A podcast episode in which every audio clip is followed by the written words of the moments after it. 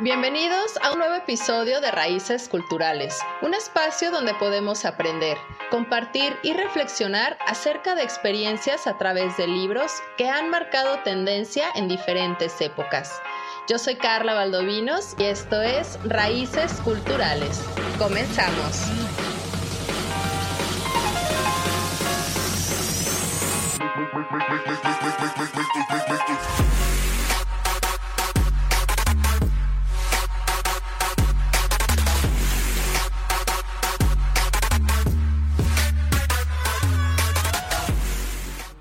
Estimados bibliófilos, buen día y bienvenidos a Cabina Digital. Una vez más nos vamos a ir al mundo literario a través de este imaginario colectivo que está lleno de personajes que mezclan la realidad y la ficción, hasta tal punto que se han arraigado en nuestra sociedad.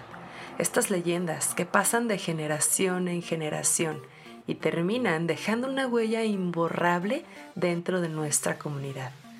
Hoy vamos a repasar algunas de estas leyendas de monstruos legendarios.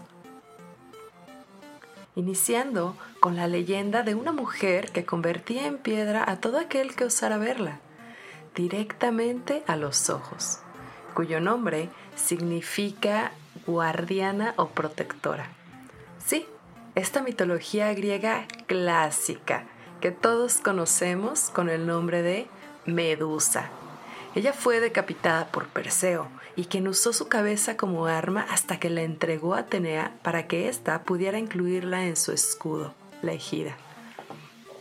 Tenemos varias versiones de este mito, donde, donde se coloca Medusa como un monstruo, que cuando Perseo le corta la cabeza, surgen sus dos hijos, y de la sangre derramada se crearon escorpiones y las serpientes que viven en el desierto. Y al ratito les voy a platicar de estos dos hijos que tuvo.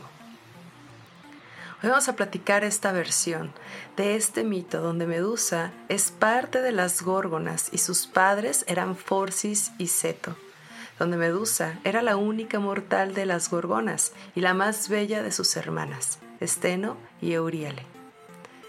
Se dice que su belleza era tan grande que llegó a deslumbrar a Poseidón, el rey de los mares, que al verse enamorado de ella, la sedujo. Pero hay algunas versiones en que se maneja esto como que realmente Poseidón llegó y pues tal cual la poseyó en una violación en el templo de Atenea. Así que esto provocó que Atenea con tantos celos pues se creó una rival. Y toda esta ira que Atenea gracias a esta seducción por parte de Medusa y por Poseidón, pues Atenea dijo, no lo voy a permitir. Así que su reacción inmediata fue la de castigar a Medusa. La convirtió en un ser igual que sus dos hermanas, Esteno y Euriale. Ambas eran monstruos con manos metálicas, colmillos afilados y unos ojos que emitían luz y quien los miraba directamente quedaban petrificados. Tal cual Medusa, ¿verdad? Así que Atenea, pues súper celosa de, también de la hermosa cabellera que poseía Medusa, esto fue la razón por la que ella decidió también convertir sus cabellos en serpientes y la desterró a vivir en las tierras hiperbóreas. De aquel idilio que hubo entre Poseidón y Medusa surgió un embarazo, por lo que Atenea ordenó a Perseo que matara a Medusa. Así es como surge la leyenda de Perseo. Y en esta misión tuvo que usar las sandalias aladas que Hermes le dio, el casco de invisibilidad de Hades, una espada y un escudo espejado. Así que el héroe Perseo en esta misión encomendada por Atenea, se fue a visitar las grayas para que le dijeran dónde se encontraba la cueva de las gorgonas. Perseo, muy persistente, cumplió su misión. Esperó a que Medusa se durmiera en su guarida y volando con sus sandalias logró ubicarse por encima sin mirarla directamente, solo observando el reflejo. Su mano iba siendo guiada por Atenea y así logró cortar la cabeza de Medusa en un solo acto. Del cuello de Medusa salieron sus hijos, Pegaso y el gigante Crisaor. La cabeza de Medusa fue para Atenea, que la utilizó como escudo en todas sus batallas, como hiciera Perseo anteriormente para rescatar a Andrómeda y poder matar a Polidectes.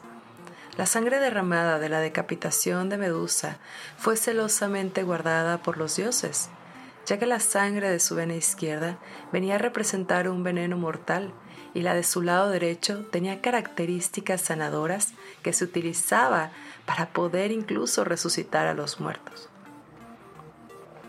Esta versión del mito es la que más se conoce y es donde vemos cómo una mujer es castigada por otra mujer al darse cuenta de su idilio amoroso, lo cual nos recuerda toda la represión sexual que vivimos nosotras las mujeres y cómo nosotras, entre nosotras mismas, somos señaladas, también obviamente por toda la sociedad. En este caso, se le castiga de una manera física, psicológica y socialmente, ya que después de ser considerada bella y por ello seductora, se le convierte en un monstruo igual que sus hermanas. Esto a causa de los celos de Atenea, toda su hermosa cabellera poseída o convertida más bien en serpientes, y se le condenó al destierro, quitándole la oportunidad de relacionarse de alguna manera amorosa o sexual en alguna otra ocasión. Esto nos hace recordar muchísimo un hecho que sucedió en una sierra de Puebla, en donde dentro de una comunidad se difundió el rumor de que una joven había tenido relaciones con un personaje reconocido del pueblo. Y resulta que al enterarse la esposa de este hombre, reúne a un grupo de amigas para ir a la casa de esta joven, golpearla y sacarla desnuda a la plaza del pueblo, en donde en presencia de todos los curiosos le untaron chile en sus genitales. Ah. Esta acción tenía un doble objetivo. El primero era señalar o evidenciar a esta mujer seductora, entre comillas, para que las demás mujeres cuidaran a sus maridos, para que no fueran a caer en sus redes y fueran sonsacados, ¿no? y en el segundo era servir como ejemplo para que ninguna otra mujer cometiera tal acto. Sin embargo, no solo se cumplieron esos objetivos, ya que no solo fue repudiada por las mujeres y por su familia, los hombres también comenzaron a considerarla como una prostituta o mujerzuela, y de esta forma se le privó horriblemente de una oportunidad de formar quizá una familia dentro de esa sociedad. La familia, por supuesto, la relegó y ella tuvo, entre comillas, que salir de la comunidad para empezar una nueva vida. Algo digno de resaltarse dentro de este mito es que en ningún momento se habla del castigo hacia el hombre, aunque dentro de la narración dice que Poseidón fue quien sedujo. Incluso se busca otro hombre, Perseo, que es ayudado por otros hombres, Hermes y Hades, para poder remediar la falta cometida. En lo sucedido en Puebla tampoco se vio una repercusión en contra del hombre. Ni siquiera se habla de la confrontación que se, o quizás sí hubo una confrontación, una confrontación entre este hombre y su esposa, ya que se presume que la culpable es la mujer.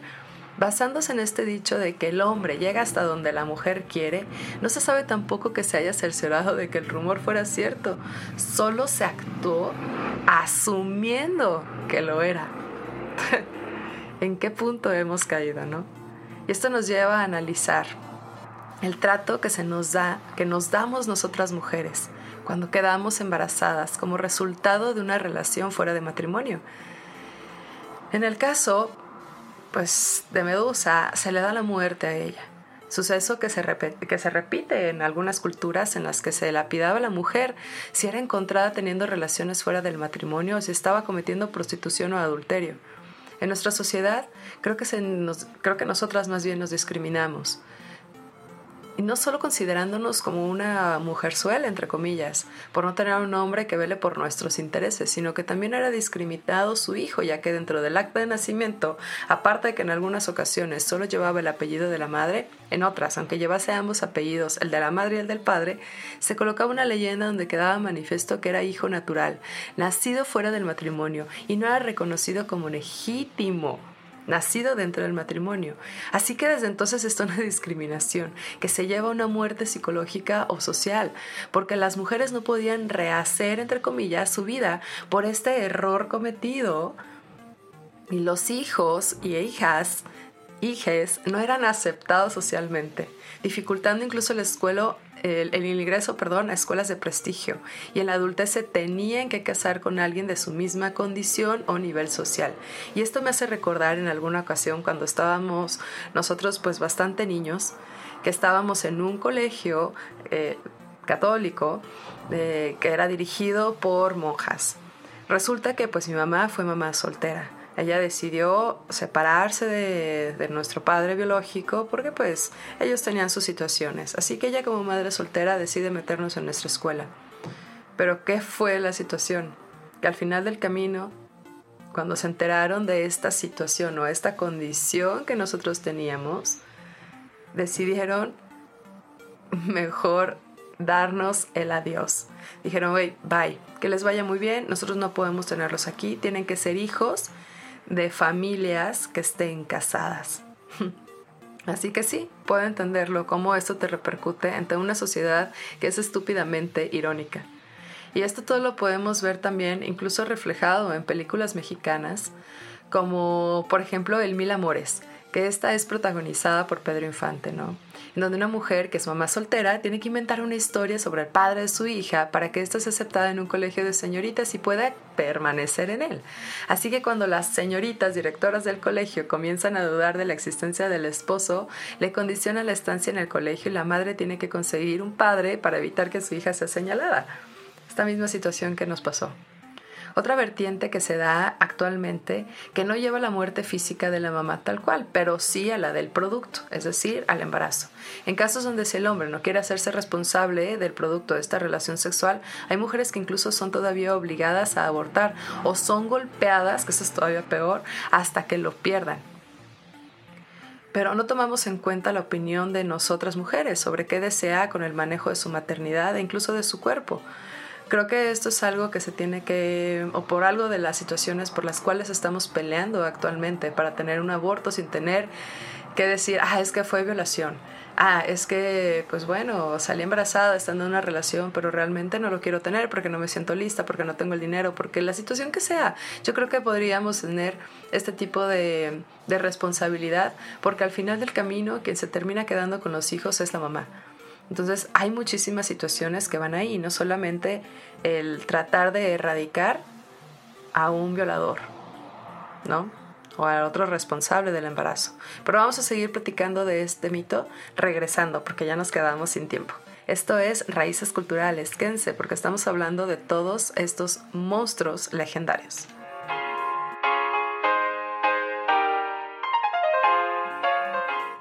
Y ya estamos de regreso y seguimos platicando del mito de Medusa y nos quedamos en el punto de cómo es que se ve excluida de su sociedad, como castigo de todo lo que aconteció de esa violación que tuvo en el templo de Atenea y cómo fue totalmente desterrada, convirtiéndola en inmortal y fea como lo eran sus hermanas. Y actualmente aún vemos casos en donde nosotras las mujeres quedamos mancillados o queda mancillado nuestro honor por tener relaciones sexuales fuera del matrimonio y quedamos embarazadas. Así que somos a veces excluidas por la familia como una forma de limpiar el apellido, ¿no? O mantener el respeto hacia la casa. El hombre generalmente la culpa por lo sucedido ya que puede llegar incluso a considerar que es obligación de la mujer cuidarse para no concebir. Y si esto sucede, pues algunos hombres pueden llegar incluso a interpretarlo como una forma para amarrarlo a la relación. Por, por lo que la respuesta que dan es alejarse y dejar a la mujer con su problema. Creo que aquí es algo bien importante que comprendamos que la cuestión de cuando tienes pues relaciones sexuales y un embarazo, pues son dos personas, ¿no? Obviamente, que sí te puedes cuidar y que sí tenemos muchísimos métodos, pero hay ocasiones en que los mismos métodos anticonceptivos fallan y no siempre te das cuenta en el momento indicado, ¿no? Puede incluso hay embarazos en que se dan cuenta que están hasta los cinco meses y pues ya no hay vuelta atrás. ¿Cómo le vas a hacer? ¿O los vas a dar en adopción? También esa es otra. Pero la realidad de nuestra situación actual en la sociedad ante otro tipo de mm, ventajas que pudieses dar a tu bebé, pues la verdad es que es, pues es muy complicado. Entonces, aquí también podríamos discutir incluso un poco sobre la doble función que tenía la sangre de Medusa, para no andegar tanto en esta polémica. Porque una de la sangre que ella tenía era para matar y la otra para dar vida, lo cual puede equipararse con una ideología judeocristiana o católica como la conocemos actualmente en todo el mundo, porque ella sedujo al hombre para que callase la tentación traicionado o desobedeciendo a Dios, y como consecuencia de ese pecado pues entra el sufrimiento y la muerte. La segunda, también llamada Nueva Eva, era la encargada de redimir este pecado original, de darle vida al Salvador y Redentor de la humanidad. Por ella entró la gracia de Dios a la tierra y con ello el perdón de los pecados. Aquí se ve reflejada claramente pues toda la ambivalencia que se tiene con respecto a nosotras las mujeres, en donde sí se considera que una mujer es seductora, se le cataloga como negativa o mala, incluso traicionera, pero por otra parte la mujer que es vista como sumisa, sumisa, perdón, receptiva, dócil a la voluntad de alguien mal, de alguien más, es considerada como buena.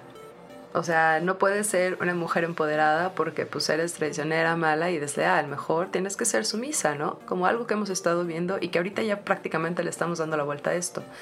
Aquí también podemos desprender una idea que popularmente va entre los hombres, ¿no? De que hay dos tipos de mujeres, con la que se pueden divertir y con la que se casan. es la personalidad de la mujer, ¿no? Y negando una posibilidad de que una mujer pueda ser buena socialmente hablando y al mismo tiempo pueda disfrutar de su sexualidad mostrándose sensual o incluso seductora. Y creo que es algo que hemos escuchado muy comúnmente que te dicen, tienes que ser una dama en la sociedad y una cualquiera en la cama, ¿no? Y creo que todos lo podemos hacer así. Incluso platicando hace un par de días, escuchábamos un comentario de, ay, sí, es que estas artistas, ¿no? Que están súper guapas, súper guapas, así, por ejemplo, no sé, Natalie Portman. Y no, sí, claro, claro, está muy guapa. Pero ella es como para presentársela a tus papás y así, ¿no? Como todo relax, todo bonito, en casa y un, este, no sé, ¿no? Entonces, aquí quedan algunas preguntas al aire. ¿Cuántas medusas se conocen actualmente? ¿Cuántas veces los hombres han actuado como Poseidón o como Perseo? ¿En cuántas ocasiones ha tratado una mujer como Atenea trató a Medusa? ¿Cuántas veces lo hemos hecho nosotros? ¿O cuántas veces nos han tratado como si nosotras fuéramos la Medusa? Pero bueno, por definición este mito es un hecho imaginario que se cree que es real, y en este caso podemos ver cómo llevamos un mito a la vida cotidiana, y al parecer lo seguimos pasando de generación en generación, lo cual considero que sí se debería de erradicar.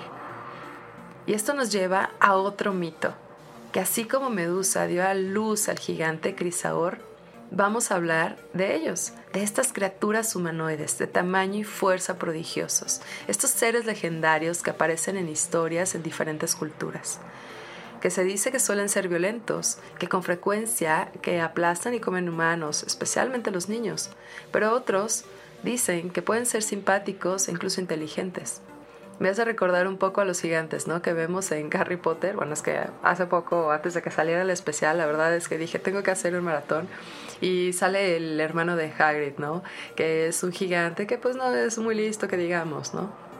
Pero bueno, los gigantes aparecen desde hace muchísimo tiempo atrás. Incluso en un poema o una epopeya que ya platicamos en un episodio anterior, que lo encuentran en cualquier streamer de su preferencia. Y estamos hablando de Gilgamesh, que es perteneciente a la mitología sumeria. Lo encontramos incluso también en la mitología india con Krishna y Putana, estos gigantes, ¿no? Donde este último, como un demonio gigante, le da de tomar a su de su pecho envenenado al bebé Krishna, pero termina siendo asesinada por este mino. Por este mismo, porque Putana alcanzó de inmediato al mundo espiritual sin necesidad de tener que reencarnarse para poder purificarse, debido a que Krishna la aceptó como madre o como nodriza. Pero esto me lleva más bien a hablar de la mitología nórdica, que aquí es donde hemos visto más gigantes, ¿no? Los Jotuns, quienes luchan contra los dioses en el Ragnarok. Que bueno, que ya conocemos un poco tenemos algo de noción de este acontecimiento gracias a la pantalla grande que nos presentaron en todas las películas, ¿no? De Thor y que incluso hay algunas series de Netflix. Hay una serie de Netflix que la verdad se las recomiendo, está muy padre y justo te tratan de todo esto, ¿no? Donde conoces un poco más de esta mitología que la verdad se hizo pues bastante popular cuando empezaron a salir series como Vikingos y salió empezó, empezó Marvel, ¿no? Con Thor y demás. Entonces empezamos a conocerlo, pero realmente a la actualidad tenemos muchísimas evidencias físicas que demuestran incluso huellas gigantes de pies, que tenemos unos esqueletos gigantes, fémurs gigantes, que dices, claro que pudo haber sido una realidad. ¿Por qué no? Si tenemos diferentes teorías, que incluso venimos del mono, o que fue el Big Bang, o que fue eh, Dios, o la que sea, pues a lo mejor pudiese ser. Pero vamos a indagar ahora un poquito en esta mitología que la verdad está súper cool. Porque en esta lucha contra los dioses en el Ragnarok, pues todos los gigantes se fueron contra Thor y con todos los demás. Y déjenles platico un poquito al respecto porque los gigantes representan estas fuerzas del caos primitivo, de la indomable y destructiva naturaleza. Así que toda la derrota que tuvieron a mano de los dioses representa el triunfo de la cultura sobre la naturaleza, aunque por el costo de la eterna vigilancia, ¿no? Tenemos eh, estos gigantes que son atribuidos con una apariencia pues bastante espantosa, con garras, colmillos, incluso algunas características deformes, aparte, aparte pues de un tamaño pues bastante horroroso, ¿no? Algunos de ellos pueden incluso tener varias, varias cabezas o una forma totalmente no humanoide, como Jormungandr y Ferning, que son los dos hijos de Loki, que son vistos como gigantes, con mal aspecto y viene pues bastante poca inteligencia, ¿no? Las Eda más de una vez asemejan su temperamento al de un niño. Y tenemos también otros gigantes, estos gigantes de fuego, que residía en Muspelheim, el mundo del calor y el fuego, gobernados por Surt o el Negro y su reina Sinmor. En Forhot, la encarnación del fuego era otro de su clase. Este rol de los principal de los gigantes de fuego en la mitología nórdica es causar la destrucción final del mundo, incendiando el árbol del mundo Yggdrasil al final del Ragnarok, cuando los gigantes de Jotunheim y las fuerzas del Lanzaran un ataque a los dioses y mataran a casi todos exceptuando unos pocos. Y esta palabra del Niflheim me recuerda un poco a los Nifilim, que son otro tipo de gigantes. Pero bueno, en tiempos tardíos, los gigantes eran comúnmente conocidos como los trolls en Escandinavia y no pueden soportar el sonido de las campanas de las iglesias y por lo tanto deben vivir alejados de la civilización, ya sea en las montañas, en unos bosques más remotos. Pero cuando a veces viajaban a la civilización, pues su principal objetivo parece ser acallar este clamor arrojando grandes piedras a las iglesias, porque no soportan este ruido. Y los gigantes son pues vistos como una raza del pasado cuyos restos todavía pueden ser vistos en el paisaje, como bien les comentaba hace unos minutos. Saxo Grammaticus. Él atribuyó el ergimiento de dólmenes a los gigantes y una gran roca que yace al parecer al azar en el campo. Era llamada un lanzamiento de los gigantes este concepto sobrevivió en el folclore hasta una fecha tardía, manifestado por una historia de folclore suezo, de acuerdo a la cual un gigante, en tiempos de antaño, arrancó dos pedazos de tierra, formando los, lagos Barner y Vater, y los arrojó en el mar Báltico, convirtiéndose en la isla de Gotland y en la de Ulan, respectivamente. Así que los gigantes han estado aquí, por supuesto, pero vamos a seguir platicando de otros monstruos legendarios al regreso.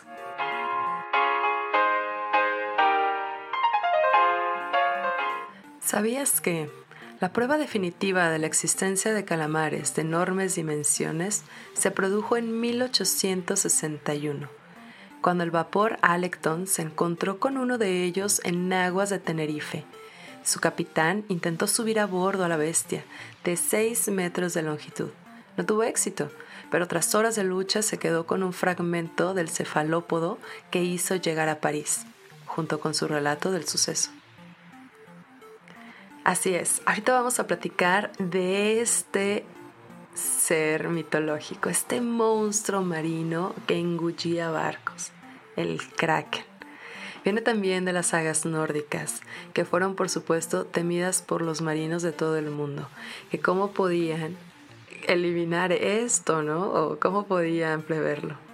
Pero bueno, como les decía, en estas sagas y crónicas nórdicas de la Edad Media se menciona a este ser marino monstruoso del tamaño de una isla que se movía por todos los mares entre Noruega e Islandia. Y la saga islandesa de Odr del siglo XIII hablaba del monstruo más grande del mar, que se tragaba hombres, que se tragaba barcos e incluso también ballenas. Estas intrigantes noticias se retoman en textos posteriores, como la crónica del sueco Olaus Magnus del siglo XVII, que describía criaturas colosales capaces de hundir un barco.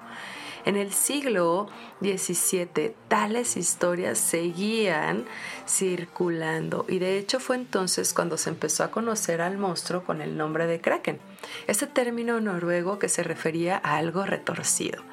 Y para 1752, el obispo de Bergen, Erik Ludvig a Pontopidan, habla del kraken en su historia natural de Noruega. Y dice, una bestia de una milla y media de longitud que se agarraba al buque de guerra más grande lo arrastraría hasta el fondo. Incluso especifica que vive apostado en el fondo marino y solo sube a la superficie cuando es calentado por el fuego del infierno. Uy, y es que los marineros explicaban exageradas historias sobre encuentros en alta mar con pulpos y calamares de decenas de metros de longitud, capaces de engullir el barco. En historia natural, y particular de los moluscos. Pierre Denis Montfort relataba el ataque sufrido por una embarcación francesa en las costas de Angola e incluía este dibujo que recreaba la escena según las explicaciones. Ese dibujo se los voy a compartir en redes. Ya lo debieron haber visto y si no, búsquenos como raíces culturales. Y en todas estas descripciones hiperbólicas no todo era tan imaginativo, ¿no? Porque, por ejemplo, Pontopidan anotaba que las descargas del animal enturbían las aguas. Por lo tanto, podría tratarse de un calimar o un calamar gigante, ¿no? Incluso un pulpo, como lo quieras ver. La historia del kraken se relacionaba con las peripecias de marineros en mares ignotos que contaban a la vuelta lo que habían visto o incluso vivido. Si los marinos nórdicos se habían limitado al Atlántico Norte, en la época moderna el campo de observación se amplió a todo el Pacífico. Algunos marineros hablaban del diablo rojo, un calamar que atrapaba y devoraba náufragos. Otros se referían a animales marinos insaciables que alcanzaban 12 o 13 metros de largo. Los testimonios oficiales de Marina se describían encuentros con estos seres que sucedían, sembrando el desconcierto entre la comunidad científica. Así que el célebre naturalista sueco Carbolinio, padre de la taxonomía moderna, incluyó al kraken en su sistema natural en 1735, pero la mayoría de científicos no estaban preparados para asumir la existencia de este terrible monstruo nórdico. Un ejemplo de esta cerrazón fue un injusto destino de la del naturalista francés Pierre Denis de Montfort. En 1801, en su Historia Natural General y particular de los moluscos, Montfort recoge los animales más enormes que existen en el planeta, el pulpo colosal y el pulpo kraken. Se basaba, por supuesto, en los relatos nórdicos y de todos los marineros contemporáneos que puso en relación con un animal similar citado por el naturalista romano Plinio el Viejo. Así que Montfort incluyó en su obra el dibujo del ataque a un buque por un enorme pulpo, que supuestamente ocurrió en las costas de Angola, pero bueno, ya después esto mismo se va a convertir en la imagen icónica del kraken pero que provocó el rechazo unánime de la comunidad científica y el descrédito de por vida de su autor. Le fue bastante mal. Pero pese a ello, todos los testimonios sobre la existencia de este animal legendario se sucedían, ¿no? El capitán ballenero Frank Bullen describió el avistamiento sin ningún género de dudas de un gigantesco pulpo en combate con un cachalote. Un cachalote es un tipo de ballena. Según su descripción, tenía los ojos situados en la base de los tentáculos, lo que apoya la idea de que se trataba de un gran calamar. Mm, ahí les voy a dejar otra imagen para que sepan más o menos de qué hablo. Pero hubo un encuentro definitivo, un episodio que supuso un antes y un después en la historia de este calamar gigante. Y fue para el año de 1861, 1861, muchísimos años atrás donde había un, barquito, el vapor francés Alecton, encontró un cefalópodo de 6 metros de longitud al nordeste de Tenerife, en aguas del Atlántico. Su comandante de aquel entonces, el capitán de fragata, Frederick Bouillot, relató el encuentro en un informe a la Academia de las Ciencias Francesas. Decía, el animal parecía querer evitar la nave, pero el capitán se dispuso a cazarlo disparando arpones y fusiles contra él. Incluso mandó izarlo a bordo atando un cabo alrededor de su cuerpo. Pero finalmente la criatura se zambulló en las profundidades. Aún así, Boyor se quedó con un fragmento del calamar que hizo llegar al prestigioso biólogo Pierre Florence. Este calamar gigante irrumpió por derecho propio en la literatura con obras como Los Trabajadores del Mar de Víctor Hugo o 20.000 leguas de viaje submarino o incluso de Julio Verne. Siempre ha habido de nuevos descubrimientos científicos. Verne descubrió en su obra el encuentro del Alecton y todas las referencias míticas e históricas del animal. También incluyó el ataque de un calamar al propio submarino Nautilus. Los científicos, por su parte, analizaron los testimonios de marinos y los restos de calamar recuperados del mar o varados en la playa y llegaron a la conclusión de que correspondían a una especie muy particular de calamar que denominaron Architeutis dux, que este calamar gigante puede llegar a medir 14 metros y tiene como único enemigo natural al cachalote. Y todavía hoy es, pues sigue siendo un animal misterioso, ¿no? Porque no se sabe mucho de su ciclo vital o incluso de sus costumbres, ni siquiera si se trata de único tipo de calamar o que sean varios al respecto. No se tiene pero tan solo se ha podido ser filmado de manera muy esporádica por, eh, precisamente para el año 2006, hace bastantes años también, eh, por un equipo científico en Japón. Eh, hicieron una expedición científica en México, ¿no? Para 2007 y un canal norteamericano en 2012. Ha sido de la única manera que en estas situaciones ha sido, pues, poder, ha sido filmado, ¿no? Pero su tamaño ronda alrededor o entre 10 metros en el caso de los machos y 14 metros en el de las hembras. Su ojo es el más grande del reino animal y puede medir hasta 30 centímetros de diámetro. Es toda una regla. El tamaño del, del tapacubos de un coche también, ¿no? Pero el hábitat de estos animales se sitúa en las profundidades extremas, sobre todo en el Océano Pacífico, pero también del Atlántico. Por ejemplo, encuentras un refugio en el cañón de Áviles que se hunde a 5.000 metros de profundidades a la costa austriana. Desde siempre, todos los pescadores del lugar están acostumbrados a encontrarlo cuando salen a faenar y nunca dieron demasiada importancia a la controversia sobre su existencia, porque es algo tan familiar que tiene su particular nombre vernáculo que es peludín, y desde 1997 cuenta con un museo en su honor en Luarca. Así que este peludín o arquiteutis, lo único es que el kraken es un animal real, aunque no tan fiero como la criatura salida de la imaginación nórdica y los vestuarios renacentistas. Ahorita ya tenemos hechos científicos que nos comprueban un poco cómo es, a pesar de que no se tengan tantos datos, pero tan real que solo nuestro secular abandonado de la exploración submarina y todos los avances que tengamos de la ciencia nos separan de su pleno conocimiento y estudio. Por lo tanto, su misterio va a seguir alimentando a toda una legión de criptozoólogos en resucitar no solo al kraken y otras bestias terribles, sino a las criaturas más románticas de las viejas leyendas marineras.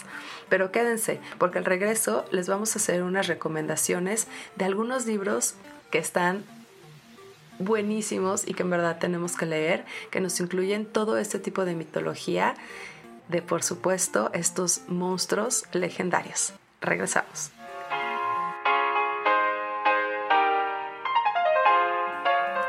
Regresamos para ver estos libros que en verdad tenemos que leer, libros de mitología para que podamos entender nuestros mugos.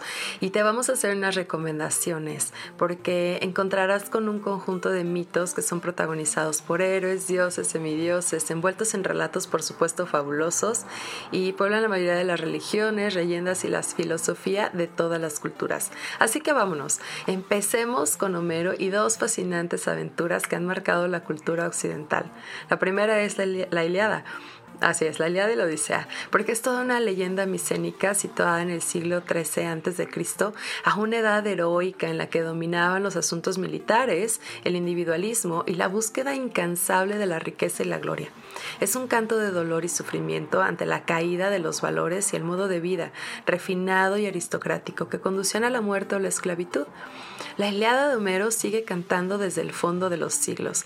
Canta 51 días del último año de una guerra que llevará una década después a la conquista y la destrucción de la ciudad de Troya. Canta a los dioses, a los hombres y a los héroes. Y según Gregory Nagy, es un profesor estadounidense de lenguas clásicas de la Universidad de Harvard, especializado en Homero, dice, la poesía homérica es uno de los más bellos y perfectos sistemas de comunicación que podemos encontrar en la historia de la civilización.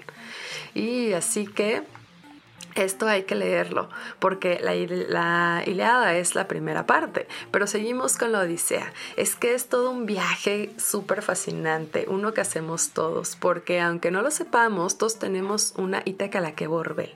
En esta lista de libros de viajes tienes dos miradas en esta obra emblemática. La Odisea es la continuación, por supuesto, de la Iliada, el regreso del, del héroe Odiseo a su patriarca Ítaca después de la conquista de Así que mientras que en la Iliada el tema central es la cólera de Aquiles, va avanzando de manera inexorable verso a verso, en la Odisea, compuesta por exámetros como la Iliada, el regreso del héroe es narrado de una manera magistral, a través de cuentos, a través de leyendas populares que el autor adapta a la epopeya. La Odisea es una de las piedras angulares de la cultura mediterránea. Y te vas a encontrar con muchísimas ediciones que van a tener una, una magnífica traducción, con introducciones hermosas, con guías de lecturas y un imprescindible glosario de personajes, que es súper importante. Pero eh, vamos con otro, vamos con otro libro, que es La Eneida de Virgilio. Nos vamos al nacimiento de Roma, de la mano del poeta Virgilio, que trabajó en esta obra desde el año 29 a.C. hasta el fin de sus días, 19 a.C. Cuentan que el poeta romano en su lecho de muerte encargó quemar la Eneida por considerar que aún no había alcanzado la perfección que él buscaba. Pero la realidad es que las aventuras de Eneas componen el más perfecto exponente del clasismo romano. Esta es una epopeya que el emperador Augusto le encargó al más brillante de sus poetas. Su finalidad no era otra que la de glorificar su imperio y atribuirle un orden mítico. Así que Virgilio, tomando como punto de partida la guerra de Troya, escribió lo que se ha entendido como una continuación de los poemas de Homero, que lo acabamos de ver, ¿no? Presentando la fundición de Roma a la manera de los mitos griegos. ¿Qué tal? Así que Virgilio compone para su pueblo pues una, una, gran epopeya, la verdad, de todos sus orígenes, que sirve a la vez como justificación y exaltación del nuevo régimen impuesto por el emperador Augusto. El resultado fue esta magistral combinación entre el pasado legendario de Roma y la historia de los tiempos de Virgilio. Así que nos vamos a otro libro, el gran libro de la mitología griega de Robin Hart. Tiene casi mil páginas. Hay un exhaustivo recorrido por las historias y los personajes de la mitología griega. Un camino que te llevará desde los orígenes del caos y la noche a las leyendas de los hijos de Cronos y los primeros mitos populares que nacieron de la conciencia griega. Robin Hart escribió y actualizó el Manual de Mitología Griega de H.J. Rose, publicado por primera vez para el año de 1928, y donde añade conclusiones de investigaciones posteriores a este clásico. Así que el resultado de este libro es un completo y sistemático desarrollo de una compleja masa de leyendas de toda la mitología de Grecia, acompañado de numerosas citas de los autores clásicos, donde vamos a poder incluso encontrar árboles genealógicos, ilustraciones que dan vida a los relatos y también mapas. Así que se puede decir sin temor a equivocarnos que este libro es el Vademecum de la mitología griega, así que búsquenlo. Pero hay otro, que antes de irnos, porque ya casi nos quedamos sin tiempo, es La muerte de los héroes de Carlos García Agual. Él es un escritor y filólogo, especialista en temas clásicos y un magnífico divulgador. En La muerte de los héroes, este libro, el autor retrata 25 muertes míticas en un libro totalmente entretenido y divertido, con un lenguaje súper accesible, pensado para poder enseñar, aprender y por supuesto disfrutarlo. Muchas de las hazañas que vemos aquí en este libro de los héroes pues ya son muy conocidas para nosotros, ah, porque seguro pues ya conocemos la historia de Hércules o del triunfo de Teseo sobre el Minotauro, de la inteligencia de Ulises o incluso de lo que estuvimos platicando al inicio de este episodio, la aventura de Perseo con Medusa. Así que hemos seguido a Orfeo en su descenso también a los infiernos y a Casandra, esta sacerdotisa de Apolo, quien por tener la osadía de rechazar el amor del dios al que servía, fue castigada con el desprecio a sus profecías. Ella predijo el engaño del caballo de Troya, pero nadie le creyó. Pero ¿cómo murieron? Fueron muertes espectaculares como sus vidas o ridículas, absurdas e incluso injustas. Hay todo un muestrario súper variado, extraño y rico en el modo en el que abandonaron la vida de estos 25 héroes elegidos por el autor.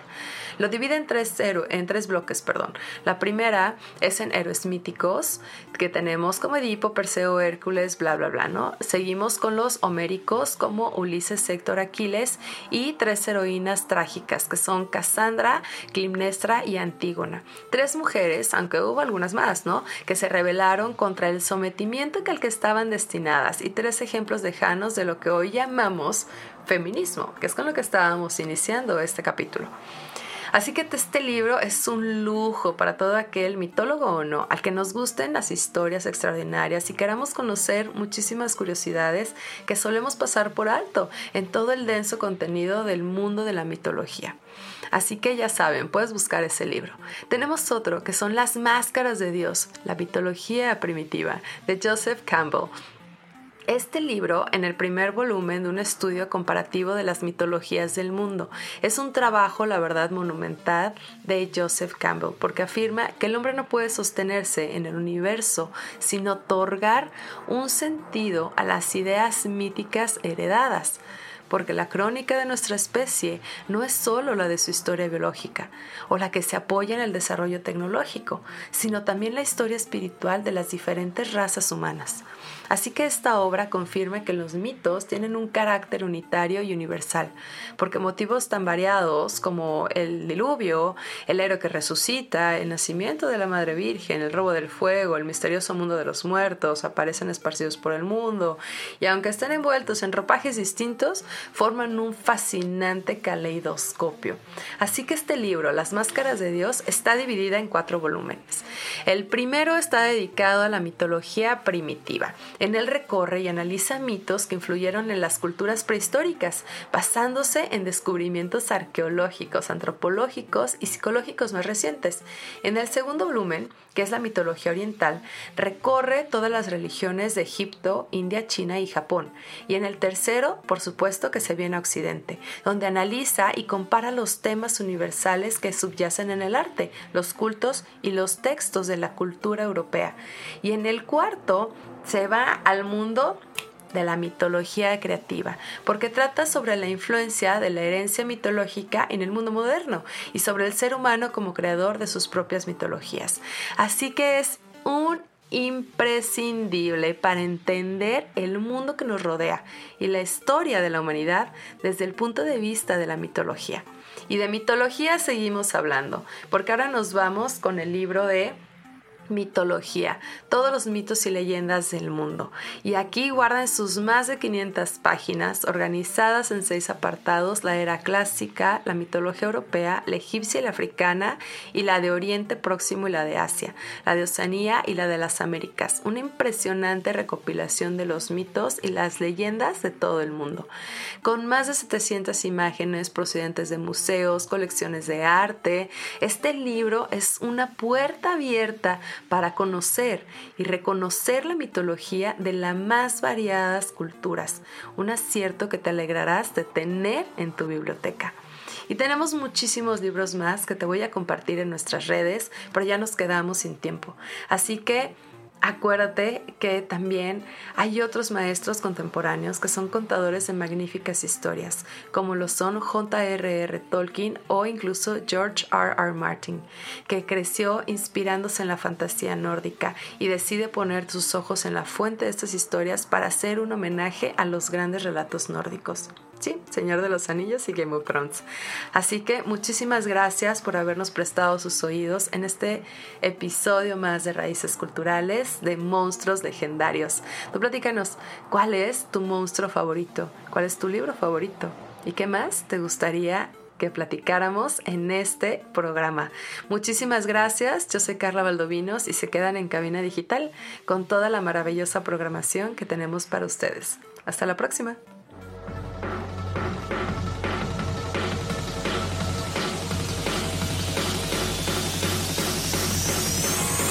Make, make, make, make.